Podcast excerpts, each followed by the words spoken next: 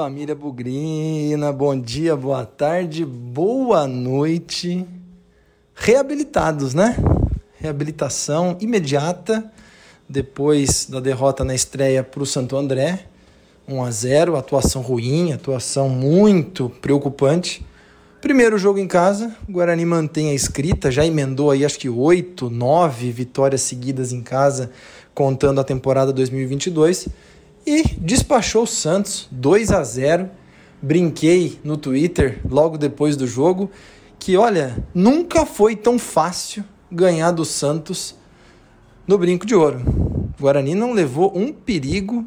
Claro, o Santos teve ali a posse de bola no ataque, cruzou bola na área o tempo todo, mas eu não me lembro do Kozlinski fazer uma defesa perigosa, uma defesa difícil foi uma partida em que o Guarani mandou no jogo. Fez 2 a 0 um gol em cada tempo, logo no comecinho, né?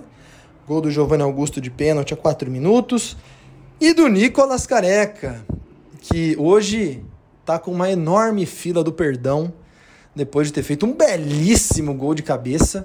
Bruno José foi no fundo, cruzou na cabeça do Nicolas Careca, ele só cumprimentou ao estilo João Paulo cruzando, Evair fazendo gol de cabeça guardadas as devidas proporções, mas fez 2 a 0 com menos de um minuto do segundo tempo, mas ainda no primeiro tempo já dava para o Guarani ter feito 2 a 0 numa cabeçada do Derek na trave.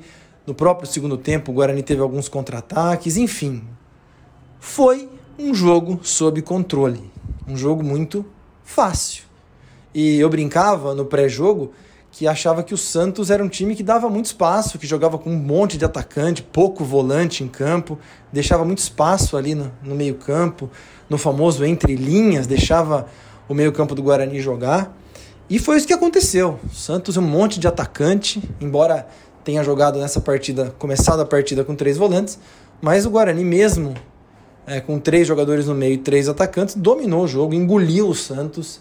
Tadinhos, vão voltar para o litoral Perdidinhos. Desculpa, viu, Pelé? Desculpa aí você que está no céu. Primeira derrota do Santos desde o seu falecimento. Tinha que ser no Brinco de Ouro, tinha que ser contra o Guarani, que fez de novo uma partida muito, muito boa, apagando a impressão ruim do primeiro jogo lá em Santo André. Muitos destaques individuais, mas um destaque coletivo muito importante. Como o time foi aguerrido foi muito interessante ver os atletas dando carrinho na mesma intensidade no primeiro ou no último minuto do jogo. Jamerson saiu completamente lameado, gramado pesado, bola rolando bem, mas em alguns lugares com alguma dificuldade.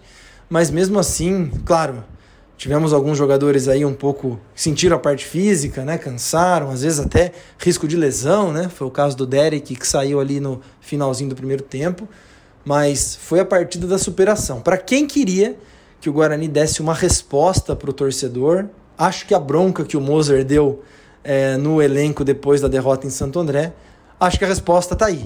Uma partida de muita entrega, de muita força. Precisamos falar de Bruno José, que jogou muito. Richard Rios deu outra dinâmica no meio-campo. Eu falei no nosso pós-jogo, é, após a partida contra o Santo André, que o Guarani precisa se adaptar a jogar sem o Rodrigo Andrade. E talvez o Richard Rios fosse esse cara para dar o dinamismo do meio do campo que o Rodrigo Andrade dava, mas com características diferentes. E foi exatamente isso que aconteceu. Richard Rios pôs o time para frente em boa parte do jogo, muitos passes para frente e não muitos passes para o lado ou para trás. E isso com certeza deu uma dinâmica muito diferente. Ele não é um cara pegador, embora tenha feito alguns desarmes e tenha combatido bastante a bola, mas ele dá qualidade para o meio e, e o meio-campo do Guarani é outro, com a participação do Richard Rios inteiro fisicamente e muito bem. Então, uma partida para a gente comemorar, uma vitória para o torcedor do Guarani comemorar, para quem sabe, enfim, marcar aí o recomeço do Guarani no Paulistão. Três pontos. Eu lembrava no nosso pré-jogo que o Mirassol tem zero pontos. O Água Santa jogou a segunda partida também nesta quarta-feira, perdeu. Então nós temos três pontos. Temporariamente líderes do grupo, São Paulo ainda vai jogar nesta quinta-feira, mas tem dois times aí, o Água Santa e o Mirassol, que jogaram duas vezes e ainda não ganharam nenhuma. Então, para quem pensa na classificação para as quartas de final, a vitória de hoje foi muito importante e o tropeço dos adversários também muito importante. Tanto Água Santa quanto Mirassol já jogaram uma partida em casa. Guarani também, só que essa partida em casa o Guarani ganhou e o Mirassol e o Água Santa perderam em casa. Vamos aí, vamos desenrolar um pouquinho do jogo e dar as opiniões rapidamente sobre a partida. Vem com a gente, Dali Bugre! Bugrecast, o podcast da torcida bugrina. Primeiro tempo do Guarani, aquela escalação que a gente já imaginava, né? O time praticamente o mesmo que jogou com o Santo André, com a exceção da entrada do Richard Rios no lugar do Iago e o ataque sendo o mesmo, a defesa sendo a mesma, o que é bom para o time ganhar conjunto, ganhar entrosamento. Né? É, o Guarani começou muito bem, foi para cima, logo pressionando a saída de bola do Santos, roubada de bola ali do Bruno José, pênalti sofrido, acho que pelo Derek, aliás, onde eu estava ali na, na Vitalícia, é muito ruim é, é ver o, o, o jogo à noite com aquelas placas de luminosas de publicidade. Teve lance da partida, o cabeceio na trave, eu quase não vi. Tive que ir pela suposição de que alguma coisa estava acontecendo. Pênalti. E aí, Giovanni Augusto, lembrando né, um pouco do que aconteceu em 2022, Giovanni Augusto fez um gol de pênalti contra o Santos. Na ocasião, foi o dia empate. O Santos já tinha começado por um, vencendo por 1 a 0 mas Giovanni Augusto abriu o caminho e o Guarani logo em seguida poderia ter feito dois, como eu disse no, na cabeçada do, do Derek. Mas muito a destacar a atuação do Bruno José no primeiro tempo indo à linha de fundo, dobrando bastante com o Diogo Matheus. É claro que o Mozart não estava aqui e a gente, óbvio, vai fazer referência àquilo que a gente tem de bom. E a gente lembra de 2021, a duplinha que Bruno Sávio e o Diogo Matheus faziam pela direita, funcionava muito bem. Quem sabe aí a gente está vendo a repetição dessa história tática e desse entrosamento. É uma coisa que me destacou mais uma vez eu chamei a atenção no pós-jogo sobre a saída de três do Guarani, com dois zagueiros e um lateral. É, o Vilela sendo a primeira opção de passe, mas dessa vez Richard Rios voltou. Então eles ficaram meio que lado a lado, tanto Vilela quanto Richard Rios, para dar a opção de passe na saída de bola.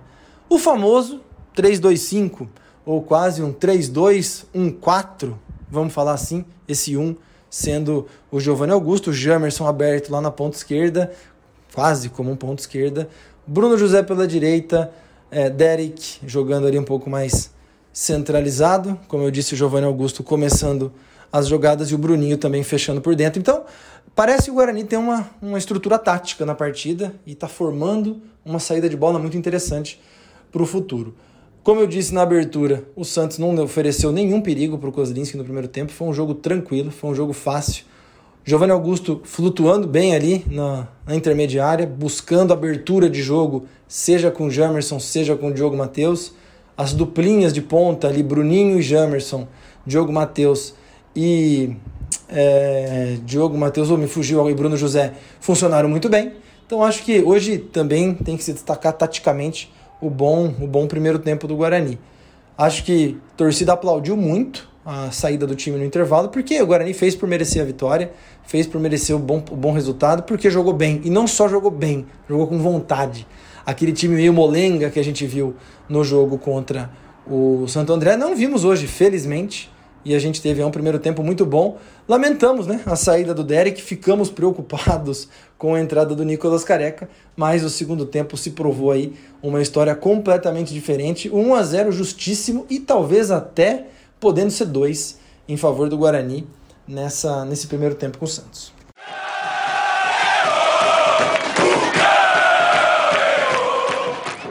Claro que o Santos ia vir para cima no segundo tempo, mas nem deu tempo, né? Logo no primeiro lance, uma jogada linda de fundo do Bruno José, cruzamento, Nicolas Careca como verdadeiro centroavante. Ali ele rende mais, né?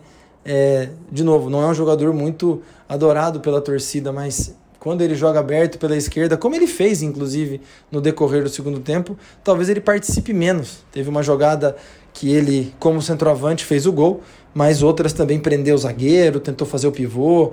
Então, acho, como eu disse no pós-jogo na partida passada, que o Nicolas Careca é um cara que tem que brigar por posição como centroavante. Aberto na esquerda, talvez por necessidade da partida até vá lá. Mas para mim ele disputa a posição com o Derek, disputa a posição com o Jenison também. Aliás, o Derek tá beliscando um gol já faz dois jogos. O Nicolas Careca fez o dele contra o Santos hoje. Tá faltando o Jenison, tem um pouco mais de apetite pelo gol. Entrou hoje, mas não teve lá muitas oportunidades. E aí o Santos veio para cima, Soteudo rabiscou bastante. O Santos tentou de todas as maneiras de novo, parou na defesa do Guarani. E, e eu falei no pré-jogo contra o Santo André, no pós-jogo contra o Santo André, falei no pré-jogo contra o Santos e vou falar no pós-jogo contra o Santos também. Defesa do Guarani muito sólida. Os dois zagueiros fizeram uma excelente partida, uma ótima atuação do Lucão e do Luciano Castan. Aos poucos, um destro, o Lucão e o Castan canhoto, vão ganhando entrosamento pelo alto foram praticamente perfeitos. Chegou um momento que a alternativa do Santos ali nos últimos 15 minutos foi colocar um grandão, um centroavantão, e nem por isso o Kozlinski teve um perigo numa cabeçada, teve um perigo numa jogada de bola aérea. O Guarani foi extremamente sólido na defesa, foi admirável a atuação da dupla de zaga, dos volantes, é, dos laterais e todo mundo que recompunha que voltava para marcar. O Mozart montou a armadilha, né, para o Guarani tentar matar o jogo no contra-ataque. Bruno Michel talvez tenha entrado um pouquinho abaixo do que jogou lá em Santo André, mas já está provado que é uma válvula de escape importantíssima para pegar zagueiro cansado, pegar lateral cansado, partir no um contra um e, e levar perigo. Teve algumas chances ali de receber bolas em profundidade para ganhar o contra-ataque. Não encaixou nenhum, mas está amadurecendo. Estamos vendo aí que Bruno Michel pode ser sim uma ótima opção para segundo tempo. Para quem achava que o Bruno José já tinha que ir embora, que não tinha que continuar no Guarani, que não estava jogando nada, ele fez uma ótima partida e tem um substituto que também está num bom momento, tem velocidade, tem o drible, tem o corte pode-se dizer que saindo um, entrando o outro, aparentemente o nível fica muito parecido. Mas Bruno José foi excelente nessa noite no Brinco de Ouro. Entrada do Iago, entrada ali do, do Nicolas Careca, como eu disse, do Gênison, mas no fim, de novo, o jogo foi se arrastando. Eu eu estava preocupado com os momentos finais, às vezes o Santos arruma um gol ali num bate-rebate, alguma coisa assim, mas esse perigo nunca aconteceu. E foi muito tranquilo. O Guarani se encaminhou para a vitória sem problemas, o jogo foi chegando ao fim.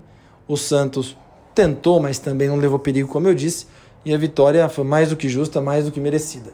Para arrematar o comentário da partida, já disse, elogios muito grandes, muito grande ao Bruno José, à dupla de zaga, ao Richard Rios, ao Giovanni Augusto, muito mais participativo do que no jogo anterior, e ao Derek pelo, pelo que fez no primeiro tempo e o Nicolas Careca pelo que fez no segundo tempo. Muitos destaques, não consegui ver ninguém abaixo do time, até o Vilela que sentiu ali, não sei se tem alguma lesão, alguma coisa assim. Fez uma partida bastante ok, mas a verdade é que tomara que tenhamos mais jogos assim ao longo da temporada. Se o Guarani conseguir manter esse nível de entrega e, por que não, técnico e tático, pode ir longe nesse Paulistão, pode, pode fazer uma boa campanha, classificar sem sustos. Mas nós estamos curiosos para ver o que vai acontecer contra o Ituano no sábado. Se nós vamos ver o Guarani que jogou com o Santo André, ou o Guarani que jogou contra o Santos. Óbvio que a gente torce para o Guarani que jogou contra o Santos, que ganhou, que jogou bem e que não deu nenhuma chance para o adversário. Deixa eu deixar aqui um grande abraço. Depois de praticamente três anos, o grande amigo José Ricardo Mariolani estava no brinco hoje, assistiu ao jogo os 90 minutos do lado dele. Família tá bem, fazia desde que parou a pandemia lá em 2020, ele não voltou mais o brinco, mas esse ano ele está de volta. E próximo jogo me contou até que o pai dele estará lá no, no Brinco de Ouro com a gente. Um abração também para todo mundo que eu reencontrei. Fazia tempo que eu não, não vi algumas pessoas lá e foi muito bom rever amigos, cumprimentar, porque no fim do dia o Guarani é sim uma grande família, a família Bugrina. Vamos comemorar essa quinta, vamos comemorar sexta, sabadão, quatro da tarde, dia bom, horário bom para a galera ir pro brinco, empurrar o Guarani para ganhar do Ituano. Partida importantíssima para manter a boa fase e quem sabe aí chegar já a postular uma botar a cabeça para fora do casco, como se fosse uma tartaruga para falar, viu? Tô aqui, hein? Tô brigando por uma vaga na segunda fase nas quartas de final do Paulistão. É isso. Bom finalzinho de semana para todo mundo. Sabadão tem mais no brinco. É nós na vitória ou na derrota, hoje sempre Guarani. Avante, avante meu bugre, que nós vibramos por ti.